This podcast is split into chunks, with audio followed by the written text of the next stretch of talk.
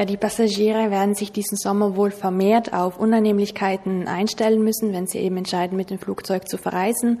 Wir rechnen auch damit, dass es vermehrt zu Verspätungen kommen wird, aber auch zu Flugannullierungen, weshalb es dann doch wichtig ist, dass man als Passagier in diesen Fällen weiß, welche die Rechte sind, die man hat, damit man die dann auch einfordern kann direkt bei der Fluggesellschaft. Im konkreten Fall sieht die EU-Fluggastrechteverordnung vor, dass die Fluggesellschaft die Passagiere im Fall von verspäteten oder stornierten Flügen nicht einfach so stehen lassen darf, sondern dass sie die wartenden Passagiere bestmöglich informieren muss. Also die Fluggesellschaft muss den Passagier so früh wie möglich über jegliche Verzögerungen, Verschiebungen, Veränderungen informieren und dann zum Beispiel im Falle von einer Flugannullierung auch ein entsprechendes Ersatzangebot auf einen anderen Flug kostenlos anbieten. Was aber ist, wenn jemand entscheidet, auf einen verspäteten oder annullierten Flug zu verzichten, weil die Reise dann für sie oder ihn zwecklos ist? Dann muss die Fluggesellschaft dem Passagier den vollständigen Ticketpreis erstatten.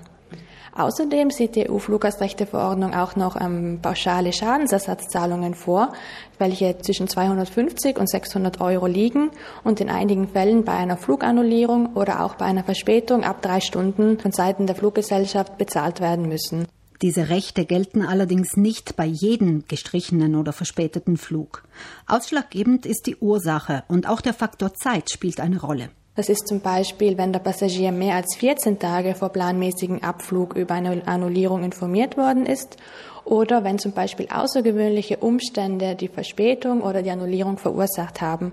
Solche außergewöhnlichen Umstände liegen, wie der Name schon sagt, eben außerhalb des effektiven Einflussbereichs der Fluggesellschaft und hätten dann auch nicht vermieden werden können, wenn die Fluggesellschaft alle Maßnahmen ergriffen hätte. Ein typisches Beispiel sind zum Beispiel widrige Wetterbedingungen, die es dem Flugzeug einfach nicht ermöglicht hätten, planmäßig zu starten. Passagieren, die am Flughafen warten und deren Flug ausfällt, empfiehlt Milena Favretto, auf der Stelle Kontakt mit der Fluggesellschaft aufzunehmen. Wenn zum Beispiel ein Schalter ist der Fluggesellschaft am Flughafen, da sollte man diesen aufsuchen. Ansonsten empfiehlt es sich, die Fluggesellschaft zum Beispiel schriftlich mittels Chat zu kontaktieren, falls die Fluggesellschaft einen solchen auf der Internetseite anbietet. In diesen Fällen ist es dann auch immer wichtig, so viel wie möglich auch schriftlich belegen zu können. Das bedeutet, dass der Passagier zum Beispiel von den Angestellten am Ticketschalter eine entsprechende Bestätigung einholen sollte oder natürlich auch, wenn die Kontaktaufnahme mittels Chat oder E-Mail erfolgt, die notwendigen Screenshots zum Beispiel machen, also Bildschirmaufnahmen, damit man im Nachhinein dann auch einfach beweisen kann, was die Fluggesellschaft einem angeboten hat und was dann auch effektiv vereinbart wurde. Die EU-Fluggastrechteverordnung sieht nicht nur Ausgleichleistungen für ausgefallene oder verspätete Flüge vor. Die jeweiligen Fluglinien müssen die Passagiere auch versorgen, während diese am Flughafen ausharren. Dazu gehören zum Beispiel Getränke und auch Mahlzeiten, also die Verpflegung während der Wartezeit auf den Ersatzflug. Und falls notwendig, muss die Fluggesellschaft dem Passagier auch die Hotelübernachtung zur Verfügung stellen, sowie den Transfer zwischen Flughafen und Hotel. Für manche ist in so einem Fall der Urlaub zu Ende, bevor er überhaupt begonnen hat.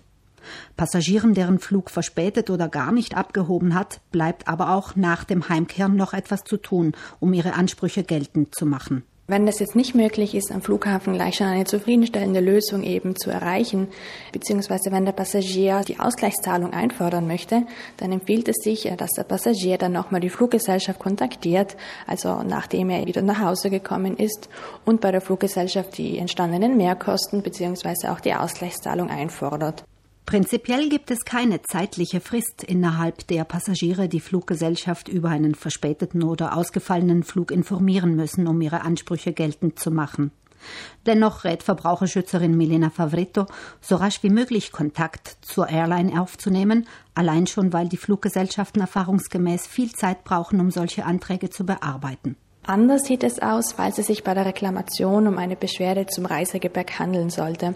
In diesem Fall gibt es nämlich ganz genaue Fristen, innerhalb wann der Passagier die Fluggesellschaft kontaktieren muss. Wenn der Koffer beschädigt wurde, dann muss der Passagier innerhalb von sieben Tagen die Fluggesellschaft kontaktieren.